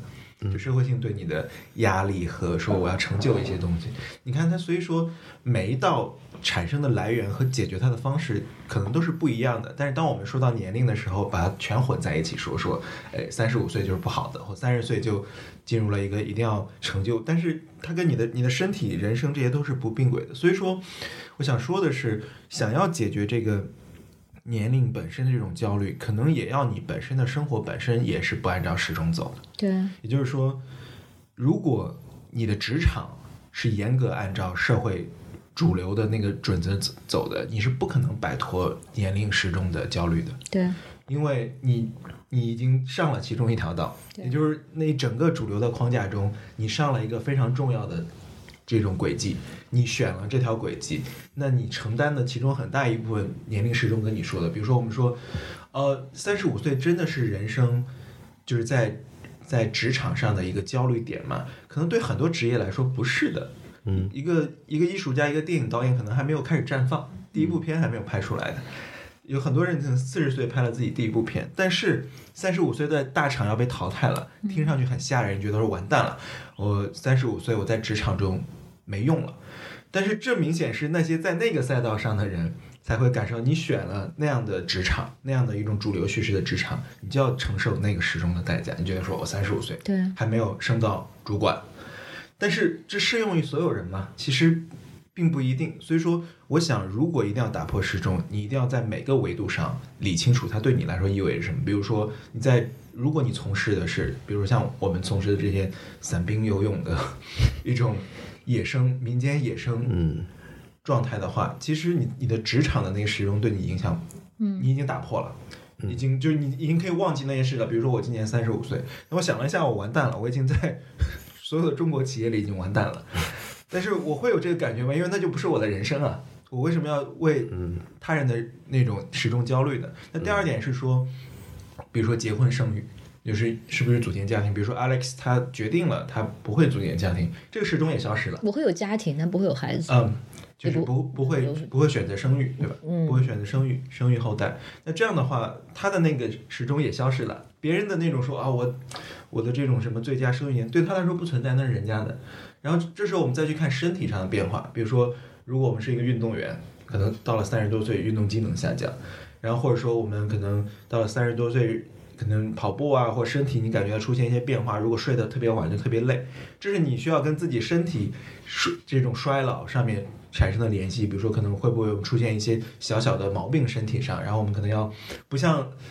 二十多岁一样蹦迪蹦一晚上那种状态。我觉得我我们把这所以刚刚聊过熬过两个大夜的人，你好像没有这资格这么说。所以说，所以说，你看，如果你你选的不是主流的赛道，你就可以把这些拆分；但如果你选了你的你的命运，你为自己选了一种主流赛道，你其实很难摆脱各个时钟嗯对你的滴答滴答的提醒，因为这是你的命。嗯，就比如你你们两个在在国外待的时间比较长，就是国外的年轻人，如果说他们普遍没有这种。快到三十岁了，这种要死要活的这种焦虑心态，更多的是出于一种他们的，比如说福利制度，然后法律法规做得更好，就是社会托底的安全感更大，还是说他们确底就是确实从文化上来说，就是不在意这个东西呢？这两个肯定是有很大的相关性的。你说的福利，社会福利，它是对非常重要的一个底基层的保护伞。因为像我，像我做这样的选择，我我妈永远会用一句话终结我们的对话，就是你老了之后怎么办？嗯，因为就的确在国内你没有这样的福利机制体制的情况下，我就不能说。我没孩子没关系吧，因为国家会养我啊。你没有这个底气这样说呀？不会养。对，对不起。所以这是的确是体制造就的文化上的一点。然后，但是在相对福利比较优渥的地方，这个肯定是对于 文化上大家在做选择的解放性上肯定是有很大的影响的。虽然大家做这种选这种决定的时候，不会说我是因为国家可以养我，所以我做这样的决定，而是说。你他把一一层抑制的因素、抑制性的因素去除了，嗯，是让你。不能做这些选择的那个那层原因去除了，嗯嗯，那之后你可以选择的其实就变得更多了，嗯，那自然在这种没有意志的，在一个相对健康的这样的一个环境社会环境下出现的选择就会更多，就会更多元化，而这个多元化的形态就会让更多人看到可能性，然后让他们觉得哦，原来这样可以，嗯，所以就会产生你说的第二层，就是因为文化上面的确选择更多元，所以大家可能做觉得做一个选择自己。呃，无论道德上还认知上的这个阻力，阻力更小，阻力会更低很多。嗯，也就是为什么我觉得就是所谓 role model 的或者呈现 representation 的重要性，你必须要看到，你才可能成为。嗯，然后这个时候呢，作为中国人又需要考虑一层，我的确看到了，我也想成为，但是。我们 我老了之后怎么办？有的时候就会这样的一个，就像那个回大墙，对，又回到了最根本的问题。所以就是比如说刚才孟常说的这种。几个体系它的勾连，它在中国可能是尤为突出的，就是所谓的生产体系和再生产体系，就是你的职位、你的啊雇佣关系和你的这种家庭组建家庭，然后生孩子，就是这所谓的再生产 （reproductive） 的这个体系，它是非常紧密相关的。因为我们其实是一个高度资本主义的一个社会，对这样的这样的一个双重系统的这个运作要求是更高的。但是这个时候，可能像你的话，就会觉得特别的尴尬，因为首先你在职业。这个轨道上没有在一个传统的体制内，一个这种生产的体系里，嗯，你也得不到这些体系内的这些福利跟保护，嗯。但如果这个时候你在再生产这个体系里还是有同样的这个传统社会的压力的时候，就是你你还是没有办法两边都摆脱，嗯，就是因为你现在的职业选择其实已经摆脱了一边了，嗯。明白，它有个冲突在，但你还困在一个中国人的身体和和家庭结构里。对你还需要考虑说，如果我不结婚没有孩子，或者说这个买房、也这养车以后的贷款等等等。我还想到一个朋友，他之前在巴黎读文学的博士，嗯，非常有才华。他是一个中国男孩，但是他小说都是用法法语写的，但是英文也很溜。就是在我们看来，就是因为天生就是干这个的。然后他读到。那个，而且是很有名的，是第八还是哪一个学校？到了最后一年的时候，他却开始 担心找工作的事情。我说：“你都已经就做到这儿了，显然你之后不是你读这个不是为了找工作吧？你读这个是为了以后成为文学家，是为了成为作家呀？”他的说的确是的，但是嗯，不免受到了同龄人。的裹挟，他的同龄人大概现在二十七八岁的样子，然后可能有的进大厂了，有的进到不同的一些行业，就是你会，呃，就是所谓的生活条件上就会跟他有极大的差距。所以即使是他，其实都没有躲过这个东西，所以他就开始考虑，我是不是应该尝试一下往那边靠呢？嗯，即使说他的这个在个人理想的这个追求上，其实已经。你很明显，你看到他，他就是走那条路的，他也回不来，他也不想回来，但是他仍然在现实层面看到别人在做这些事情的时候，他就开始焦虑自己的。嗯，所以其实我就觉得答案不是在于。你尝试往那边靠，而是他需要找到自己的圈层，需要找到自己的那个那那那圈人小环境。对，其实就是我们可能在电影中会看到的，你知道，一群很波西米亚的左翼青年等等。对，你就不要跟你就不要跟那些要要去问你说，哎，你什么时候什么时候结婚、买房、买车的同龄人混就行了，因为你我。他们为什么要在同一个话语中？他们会把你拉入他的体系。对你恰恰需要的就是，呃，这样的友人、这样的圈层、这样的 peers，呃，而且不光是为了他们能给你的 validation，而是说，就刚才我跟我说的那个例子一样，你不是需要他们来个来 validate 来合理化你的选择，而是说他们的存在会让那些让你的选择显得不合理的那一那一层条件消失。嗯，你不用再去考虑。你知道去满足某些主流的标准，那你就可以在这个空间里自由的去创造、呼吸，和大家一起在做的事情一样。所以，为什么艺术家、诗人等等这些有就创造力的人都是扎堆儿的？嗯，也不是，这不是偶然，你就是需要营造自己的那个小 culture，就是那个培养皿。嗯，你在自己对的培养皿里面，你才能就是长成你可以长的你想长的样子。所以，经营这么一个环境也是代价的不一部分。对，要付出努力。对你可能不然的话，艺术家二十九岁都去大厂了，还怎么继续做艺术？所以他只是看到身边的 A、B、C、D 这几个人都这，大家都是这么过的。对，大家在这个年龄他做艺术可能都没什么钱，然后但是这是很正常，就培养那种这很正常的氛围，对，是重要的。所以说我说，所以说所有不再进行活在一种比如说框定的大多数人走的路的一种标准中的人，就应该远离。你那些在走那些路的朋友，这不是感情的问题，而是说，大家的大家的生命叙事选择会有冲突，这种冲突会相互污染。就我指它是一种观念的污染，其实，但是由于人多势众，就我们默认在任何社会中，包括包括在在欧洲、在美国，就是选择在他们社会文化中最多人走的永远是多数。这个我们其实是。所以说，那少数派其实很很容易被污染，他的选择很容易被动摇，就是因为对方永远人多，你永远处于 minority 中。对你说的有时候抵抗不住的感觉。对，就一种少数派的焦虑是永远存在的。那那标准就是说，忘记那个大家都共享同一个空间和世界的，就像嗯，Alex 刚才说的那种可能，而是说你的世界就是这么大。就是你大家共享的一种生活方式，或者说人生方式的世界就这么大，就在你共同认同的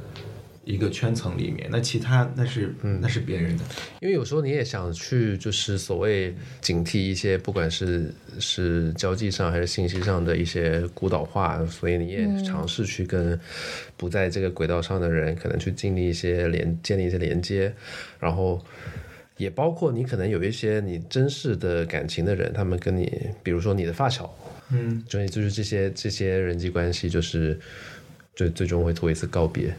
当然当然会。At some point，可能这就我们跟我们跟家人的，比如说有些时候，如果家人不理解你跟家人的这种这种所谓的精神上的告别，不也是一种告别吗？我们当然亲近，永远的爱对方，但是精神上的告别跟一些聊不来的。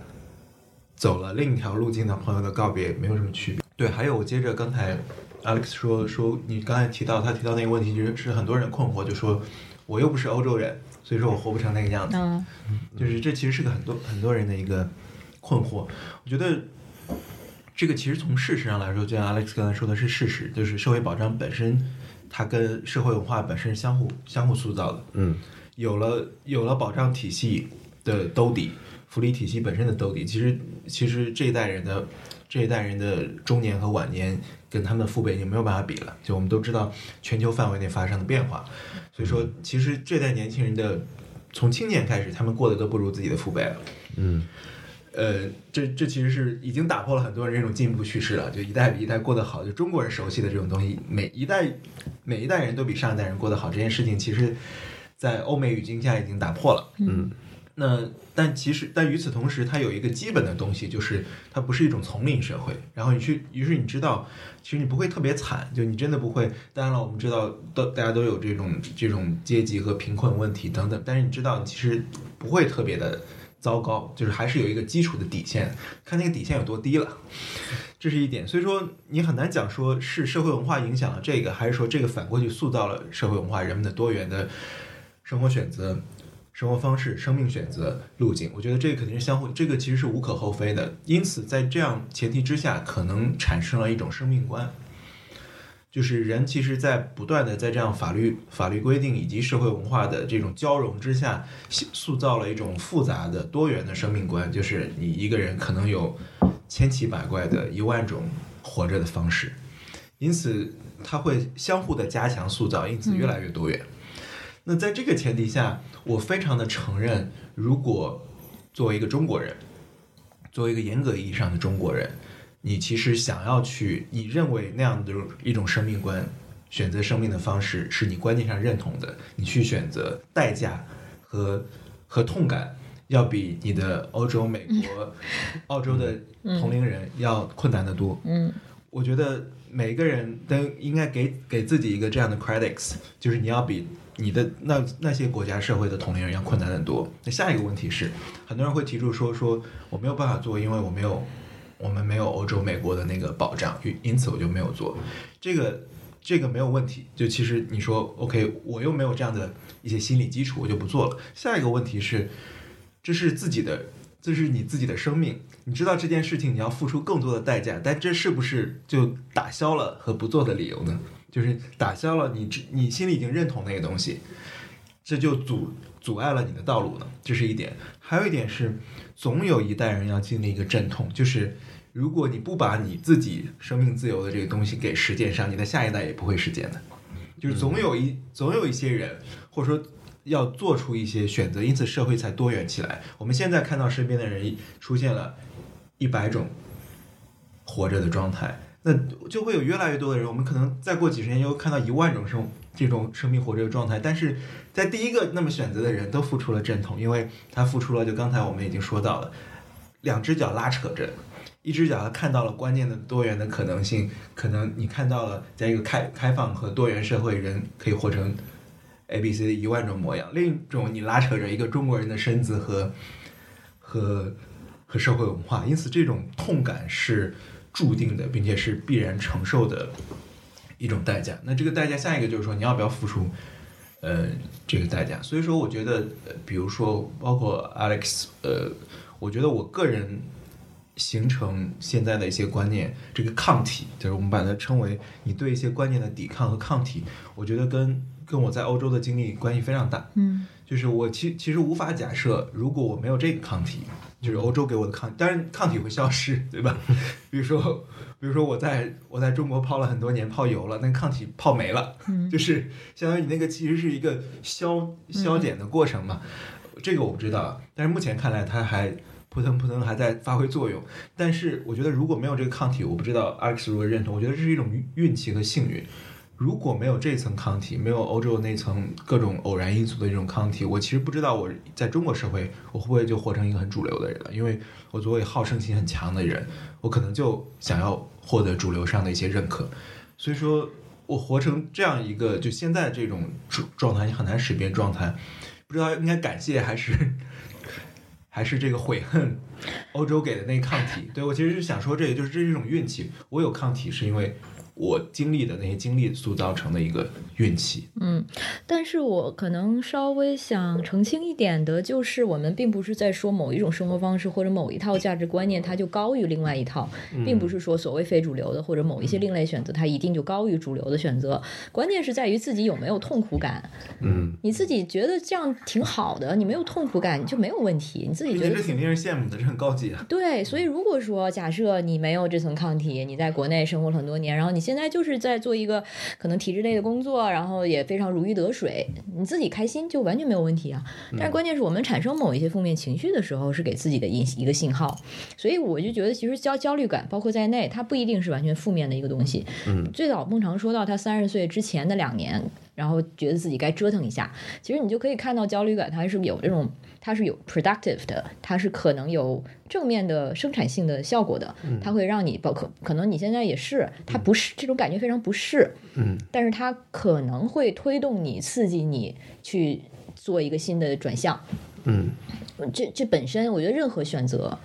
都是对的，嗯。嗯，或者说任何选择它都可能让你成为一个新的自己，就是它的价价值所在，嗯。嗯，然后你刚才还说那个你。就自己的样子是给下一代人做榜样啊，我觉得都可能不是下一代人，就是你你身边的人就都可以啊。嗯，所以还是回到那个圈层的重要性。为什么在一个如果是一个良性的所谓的圈层里，大家彼此有这种滋养，彼此是激励，因为你在彼此身上能看到他可以这样活，他对我来说就是一种启发，一种一种灵感。你知道，就是它成为一个很很小的一个生态体系，但是它是一个很好的一个培养皿，在中间会发生很多。很原生的，然后有机的创造出来。对这个事情，我是有一些感受的，就是我我有时候刚才提到发小，也是最近可能跟一些一些发小的微信上聊天，就是比之前可能很久没聊了，最近密切了一点。然后我又想到，就是有时候当你自己做了一些非常规，或者做一些看起来不太稳妥的选择和。这个方向上探索之后，你自己不舒服，但是你很可能你真的作为一个榜样激励了一些人。比如说，我有一个发小，就是之前我们是小学不同班的同学，然后后面就是一直到整个成年过程都是很好的朋友。然后他是什么状况呢？他可能就是上学的时候比较爱玩，然后打架什么，书也不好好念，所以也没有念上本科。然后后面就很很早的开始工作，然后。很早的就有小孩，二十二三岁就有小孩，然后本来就是正当你就是觉得他可能就是要往着这个比较既定而重复的方式生活下去之后，他突然有了很大的改变，嗯，然后他可能就，当然这改变不一定就是对所有人都好，因为他离婚了，然后离婚了之后，小孩可能显然也没有一个完整的家庭，但他就是决定要离开那个状态，然后他就去。离开了离婚，然后去了杭州，从广州去了杭州，然后找了一份新的工作。可能这个工作在大部分人看来还是有一点所谓的 low 吧。就比如说，在在给那些我们经常刷微博会看到那种很讨厌的、很恶心的广告写脚本，就那种 那种三十秒的广告，他就写那个脚本。但是他对他个体而言，本身是一种所谓的超越和探索。嗯，然后可能就是你回想起来，或者你跟他聊天也会。提到这可能是跟我们更年轻的时候的一些沟通，包括他看到你人对吧不在广州了，你要去北京，然后你要搞这些有的没的，你要写文章，看到你去采访你以前喜欢的音乐人，就是你自己可能影响到了他们，这个事情有时候想想还是有一种。很好的感受，嗯。嗯，你肯定有影响很多人啊，所以我其实有点意外，就是你对自自己现在已有的，哎，不想用成就这个词，但是就是现有做出来的成绩和项目，它有我觉得是有目共睹的，但是好像和你自己的期待差距很大，可能是跟自己的期待差差距有点大，然后可能也由于。就是你在职业生涯早期的时候，如果从工作上来讲，就是在那个在一个更好的、更欣欣向荣的环境底下，你取得的东西好像更不费劲，并且反馈也更多一些。可是那个时候，你那个时候做的也是文化，也不是。早期中了太多毒，还没还没踢干净，还没剔干净。所以你现在都不是在同一个行业里。说到最后就是这样，早期中了太多互联网。我们以前就是写这种互联网的稿子，都是马化腾给你打赏。我写过稿子是真的，马化腾给我打赏过。然后当时大家就是在你身处的那个圈层就疯了，觉得我操，马化腾这辈子可能只打赏过三个人，然后有一个人是这个人，一个二十四岁的小伙子。然后你就觉得哇操，我这是天选之子啊！就是。哦，原来有个这样的高光。对，然后这可能有这个落差吧。可是文化产业、自媒体、文化自媒体，你们做的又是特别有良心的那种，也不是就 clickbait 或者是为了噱头的。对，这个我是觉得他现在能坚持下来已经非常难得了。嗯，能活下来真的已经，你 know 我。但这种对说到坚持，也是有时候想想判断这个事情到底有没有痛苦感。你现在状态有没有痛苦？可能还是挺显性的，就是很多人跟我表达过，比方说你们做这个看起来也对吧，阅读量也不高，也赚不到什么钱之类的，但是你还能坚持。但是就是在你自己的这个 mindset 里头，其实是没有坚持这个概念的。这个好像你就是这么做事情的。嗯。或者我问孟尝，就是譬如说，因为我知道你的一段经历，就是你曾经跟现任，就是现今某位呃。币圈爆发的大佬 有 有很密切的工作往来，然后当 P，比方说，当你看到没有工作往来，呃，就是就是同窗少少时少时就认识，嗯，可能就是对。那当你看到他如今享有的这种，呃，我们就说务实一点的是金钱，或者是就主要是金钱吧，可能以及更多的在在这样的一个舞台，他如果有一天不为了钱，他想做一些善事，他可能也有这样的组织和这样的生产力去做这些事情。嗯，你帮他想的还挺多。假设，然后当你看到这样一个人，他他采取了这样的生命经验，然后获得了这些以后。呃，你会不会有一种，就是我们刚才早最早开始录的时候提到过，觉得自己错失的这些东西，然后并且并且为他觉得可惜，落差感，为自己觉得可惜吧？对，为自己错过的这些。我觉得，我觉得首先你你刚才说的错过可能是个伪概念，就是我可能抓不到那个东西，嗯，就是就是说在本在命运中，它就本不该属于我，因为你无论是人的际遇、人的性格，嗯，包括你个人的兴趣。我觉得这一整套偶然因素堆叠在一起，那那不是我错过的东西。我可能，比如我可能只是一个选择，我要不要，呃，加入它？嗯，那我要不要？要要不要跟跟上？觉得受到他的这种影响，或者说他做的事情的诱惑，觉得是要加入这个战场。但你从就这跟刚才回不回国一样，就是你回过头来看，我不可能，就是我的命运中是不可能那么选的。所以说，那你错过的那个东西，其实就不能叫错过，因为那从来都不是你的。所以说，那 OK，先把这个解构掉之后，你现在其实就看一个你认识的人。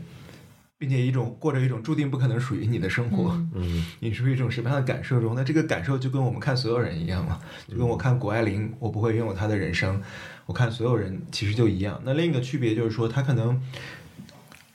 经历过于魔幻和不可复制，因此他可能差别过大，可能就已经成了一种数遥远的数字。我反而是你可能要问一个大家跟我做差不多的朋友，然后，然后他可能给我，他可能做出一些，比如说他写出了一个特别好的。书告知，对那种给我造成的焦虑感，那种那种压力可能更大，因为那是我认同的东西。但你说一个人挣了二十亿，然后我什么感觉？我没有感觉。参考参考系不一样。嗯，对，因为那个那个毕竟太遥远了，因此所以说，我觉得第一第一点就是说，这是我的命，就是我几乎不可能，或者说不存在一个后悔的可能性。我觉得有些人其实存在后悔，当你他是一个纯粹的一种。一种选择，比如说你其实两种都差不多，但你只能闭着眼选一个的话，我觉得那种存在后悔。但你其实有一种，你知道那不是一个真正的选择，你的心里只认同了一个选项，那其实你是就像刚才 Alex 说，你没有选择的，这是你的命运。嗯，所以我觉得的确是这样。但是我的确也会在比如说过年的时候，这个过年我也再次觉得，我觉得我还跟我还跟我这个嗯跟那个跟郭导说，我说就是很需要安慰，因为我觉得哦我太失败了，我人生一事无成。就是因为在家人的标准那里，你就觉得是挺惨的，然后，然后对你就是你的人生没有对不起你的经受的教育和你本身可以获得一些主流上的一些东西嘛？当然这是他们这么认为，所以说我就受到了很多精神压力，因此我就在那种语境和场景下，我会陷入说哦，我人生太失败了，一事无成的状态中，就是说白白活了，就这种消极沮丧的情绪，你看。你即使到这种状态，我可以把各种观念阐释的，就是自己特别自洽的状态下，你仍然在场景中，比如说你的家人告诉你说对你非常失望，嗯，你怎么办？他们会真的跟你说这样的话吗？对啊，那好狠啊，好狠啊！就是对啊，就是你，你觉得你你这个。就是混得太惨了，按照你 suppose，他甚至都不会说你开心就好，都不会场面的。开心不是很重要的价值。但是我会觉得，如果父母跟我说这样的话的话，我会觉得就对我很大的不尊重，那他们也不足不值得我的尊重。嗯，对，但是你仍然有一种亲情羁绊，所以说是回归故里才引起嗯那么多人的，就是你怎么处理那种，它是一种又令你愤怒沮丧，然后又令你感觉到亲密缠绕的一种东西，就是。嗯，这点上我好就还好，可能我就是就可以做下一个比较比较狠的，或者说一个坚定的一个。对，我在好像在情绪隔离。对我一直好像有一个分区的状态。嗯，上一期节目也稍微说到过，就是情情感这一层，就是亲子关系这一层，对我来说，呃，是存就情感是存在的。嗯。但是如果说他们对我的决定不能认同的话，没有问题。但如果不能尊重的话，这个是我觉得嗯不行的。因为在中国家庭结构中，你的选择不只是你自己过得开不开心，还可能给家人带来一些。社会也是社会货币，就是所谓的社会呃这种这种价值。无论是别人说哎，你的你的孩子怎么样？有没有买房？有没有有没有结婚？等等这些，这是他们的他们小区熟人社会或一种他们的那个框架中的通行的货币和认同。就其实这是他们的认同感来源之一。因此，你其实参与了，或你被迫参与了他们的自我认同和社会认同感的来源。那你当你知道他们的这种认同感在受到伤害、受到侵蚀的时候，很大程度，我很多因素来自于你的时候，很难做到那样一种情绪隔离。我其实发现这个就是在于你的偏离的度。如果你只是偏离一点儿点儿的话，反倒是更难的。那个时候就像磁铁一样，你其实很容易被吸回来的。就是它的本身的那个强大的吸力，你是最难抗拒的。但只要你其实偏偏偏偏偏到 完全 脱离了它的吸引，就是它的引力范围，你其实真的就不管了。然后你的父母呢，其实也就是一个就有点破罐子破摔的这样一个状态，因为你这从头到尾已经没有一项符合这个主流标标准了，你想比都比不了。如果你还有一项在符合的话，比如说你可能会打分，婚育状况没有，但是可能呃收入打勾，然后什么什么这个就这样子一项一项比下来。但是我不能说我是完全脱离了，至少我现在能说服我爸妈，我过得很好，这是他们能就放心让我做自己的事情的一个前提。呃，但是如果说我这几项全都没有，车房、婚姻、啊固定工作全都没有，你都不知道从何比起，我的亲戚们其实也也就放弃这件事情了。谈到生育这个事情，当一个。男性说他不要生育，这个显然是就是要草率的多，以及 可推翻的可能性要高得多。那对于一个女性来说，是不是确实是后面再回心转意就会比较困难，难度上会变大很多？所以这个这种问题，你可能也经常被问到过。但是就是你你怎么 make sure 自己就是不会后悔的？这个工作要怎么完成呢？嗯，我对生育感觉还是一直其实很明确的感觉到不要。嗯，就这个体验本身，它对我没有任何吸引力。嗯，我没有感觉到那种什么母性的东西，本能对我的一种召唤。嗯，所以对我来说，其实做这个决定时候，唯一需要抵抗的就是社会常规。OK，所以我能决定不管社会常规之后，这个决决定其实就非常的理所当然了，而且瞬间就会觉得前面开阔了好多。嗯，我会想说，有的时候会看到很可爱的孩子，但是不会到。我好想生一个这样的孩子，嗯，就孩子本身的他的生命力等等，这个和我自己生他，我觉得一点关系都没有。有机会的话，我也不排斥领养。对，我觉得的确，无论你看在生育上，你做什么样的工作，你要不要，比如说稳定的生活或符合一些社会时钟，其实每一个背后，当你决定每一个每一条线，在你决定不去遵从它的时候，背后都是巨大的代价。因为刚才我们说到阻力和无阻力嘛。就是无阻力的社会环境和有阻力社会环境，那这几乎是确定的。所以说，我们我们想说，如果一个人想要轻松的话，就最最好的当然是顺从主流，那是最 easy way out。嗯，那但是对于每个人来说，所以说我觉得我们我们不应该把精力就一个已经不选择主流那个那整个框架下，主流下面其实也有不同的道路的。当你已经决定在任何条件上都不选择的那条战线的时候，其实。呃，就不需要再在花在精力上说，哎，为什么有这么多阻力上？因为阻力是一个默认值，是一个默认状态。那下一个就是说，怎么在这些中去找到自己，呃，想要做的做的一些事情，想要体验到的一些体验，想要实现的一些自我感受上的一些东西。所以说，可能就跟社会搏斗的那一面就消失了，因为你知道，不需要再搏斗了，就是这件。这件事情，这个对话结束了，对，你不需要再跟那个标准对话了。对，这个敌人就不再是外界，不再是社会，就就的确就是你自己了，自己能做到什么程度？对。同时，我我补充一点，我觉得刚才 Alex 说说，其实这种各各种选择是没有高下之分。我有略微的一点不同意见，就是我觉得对个体来说没有高下之分，因为。你可能比如说，如果说没有痛苦感是一种衡量标准的话，那我们每个人的选择都有痛感，因为可能痛感是你你活的想要更深入的一种一种必然的，因为你相当于你想要把生命推向深水区，所以我觉得，如果我们选择一种浮在水面的浅水区的生命的话，痛感会弱很多，因为比如说你不不思考太多有的没的东西，接受一个给你的给定的框架，然后你就去演。演一个自己的人生，我觉得那种痛感要少很多。但那是，那种活着的浅水区。但是你也是替别人想象的呀，别人不一定很那就没有痛感，也可能非常的痛苦呢。对，别人可能可能非常痛苦，演的也非常痛苦啊，演的也很演的也很，所以说我就是认为。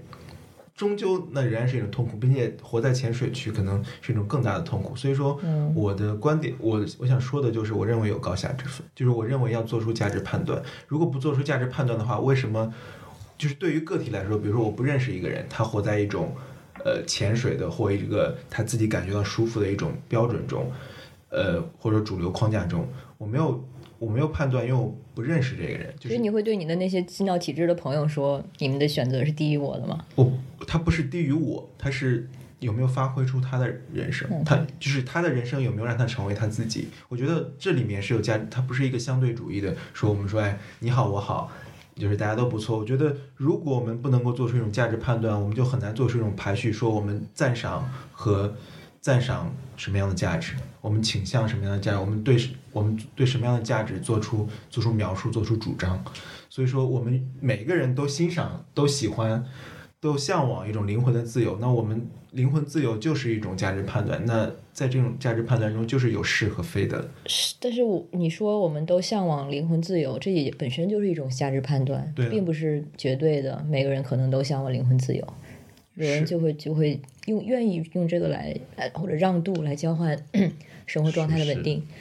是，但我的我的观点其实就是灵魂自由是一种绝对价值判断，绝对的价值判断。嗯，就是你，因为我们当我们对生命产生自己的理解之后，做出一个价值的判断是很自然的事。你可以说它有个人的主观性，但只有怎么说呢？每个人不都要做出一个主观的判断吗？所以啊，这些都体现体现在我们具体的选择中了呀。对呀，是呀，是呀，我觉得是有价值判断的。然后我那天看康迪，那个是在微博写了一段，很多人很多人转，然后他就说，比如说看到看到谷爱凌，看到一些人，不只是谷爱凌，几个运动员，他们那种 relax 的状态，就他们的好像人生没有任何的一种包袱和负担，就我想做，当他们笑的时候是一种非常放松的简单的笑，因为他背后没有。无论历史的、文化的，甚至物质上的一种包袱，一种想要成为什么的一种包袱，就是那种自然的状态是，呃，就是让人成为人的。比如说，可能人人能把自己的人生成为自己，活出百分之九十。但是说，你看，但是我们目之所及，你看很多人其实，当他笑的时候，都出于一种非常疲惫的一种难得挤出一丝笑容。许许志远说：“你们这一代人的笑容为什么是收缩性？”哇，我我许我许说的，对，所以说，所以我认为这里面有有绝对有价值判断，就是说，有些人就能够运气好，比如说像管理运气好、天分等等，或者说他生活在丹麦，对吧？他拥有一个阻力小的社会，能活出百分百分之多少？但我们没有一些条件的话，一些人剩下其实是靠努力，无论是观念和和自己的呃挣扎。实实践，那你可能不一定能活到百分之九十，但我觉得人的这种努力和观念可以让人多活出百分之二十、百分之二十五，那这也是一种永远去 being 的状态啊。或者就算它完全不能量化所谓的嗯所谓的收益，但是你就像你就是不停的推石头啊。对啊，但是还是只能这么做。就西西西西弗斯是幸福的还是不幸福的？当然幸福的，就是这是一种判价值判断。对，我们已经拔得够高了吧？对，拔得太高了。我想回一回，就是最后我们再聊一下，就是具体到比如说很多九零后的朋友，可能现在就是迈向三十的大关。那我九二年，今年三十。那在在这个关关头，有没有一些除了我们去更多的，比如阅读、思考和摸清楚自己到底要怎么样的生活以外，有没有一些具体的方法可以去减缓这些焦虑，或者是能让自己起码你在日常生活中不要太被这种焦虑感所支配和打乱？嗯。我很快的说两个吧，其实刚才也差不多提到一个，其实就是就是 do shit，就是想的时候想太多的时候，不如就去做，包括可能阅读也好，还是看片儿也好，就是这些知识上的、精神上的滋养，去吸收它。反正一样，一个每个人都一样的，就是那么多时间。你把这个时间花在无端的焦虑上，或者在想，我现在就觉得自自己是垃圾的呢。你把它放在其实一些，其实它像冥想一样，你把它投入到一项具体的信息的吸收中，然后在其中往往其实就会得到某种滋养，或者是积累。虽然你的目标可能不是这么的务实吧。然后就是具体到，如果感觉到这种焦虑感的时候，而且觉得其实这个题解不通，那就先不要解了，去干一点儿有滋养性的事情。二就是就是 find your own people 吧，就是找到自己的那个小圈子朋友们，跟他们你不需要去正当化，就是去 validate 你自己的选择，你不需要有这一层这种浪费精力和消耗性的对话，而更多的就是彼此有激励，然后有启发。能刺激彼此去，呃，包括创业也有。其实最早可能早期比较良性的时候，那种创业文化其实也是这样的。嗯，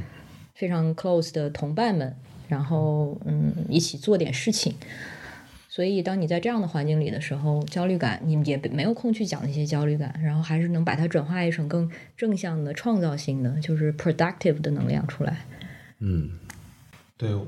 我觉得我个人对我有帮助的。路径，也就是说，我自己这可能也不适用所有人，是是选择更抽象的焦虑，或者说更本质的焦虑。也就是说，当你纠结的是一些非常具体的焦虑的焦虑的时候，你也比如说你的年龄或你要做的事情等等等等这些围绕着你的最触手可及的焦虑的时候，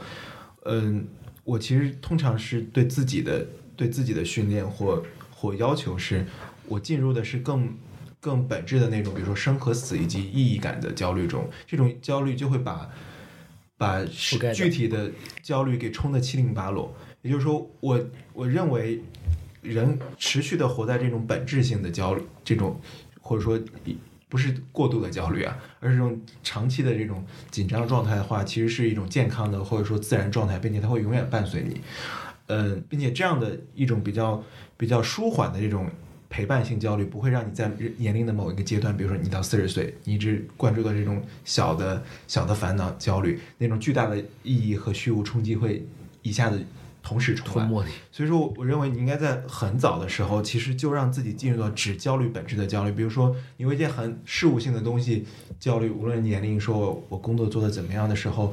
我很快。所有的东西都会被最本质的虚无的东西压压碎、碾得粉碎。那种粉碎就是说，我应该只永远指向本质性，只活在本质性的焦虑和感受里。就比如说，人生的意义是什么这种问题吗？对，就是人生的意义当然是你每天做的事情，但是你会想想到说，我有没有感受到新的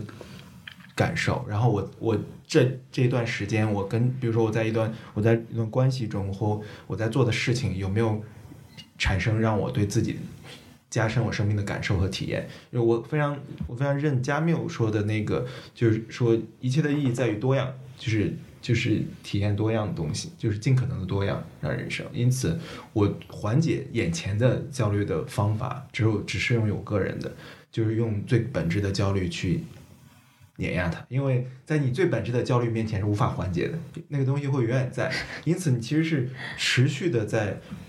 在活在那样一种本质性的感受里，因此你在看眼前的其实都不是很重要，因为你把眼前的解决了之后，后面那个也解决不了。嗯，感觉有一种 怎么说自讨苦吃疗法。对对，就是你永远只想本质性的东西，比如生和死。因为很多很多人是，比如说，如果我们在一个特别特别事务性的、特别眼前目之可及的焦虑中，然后你觉得哎那些。更大的东西不是很重要的时候，我觉得在到了一定年龄之后会反噬的，会全部反反推回来，那可能是更大的危机。好，今天也感谢大家的分享。今天我也不知道，我感觉聊了很多东西，但是跟我的预期没有用，因为就是很难，确实有时候就是你很难用一些非常务实、非常具体、具象的东西去去回应这样的一些。对，我觉得那种很具体的通常是骗子。就成功学给的东西都很具体，每天运动三十分钟，可以把这个焦虑就当做一个常态去接受吧。它就是一定会发生的，只不过是我们怎么去与它共处。想也想不透，我还在我的三十先不讲不惑，赞扬它的美像法如雪或法如墨，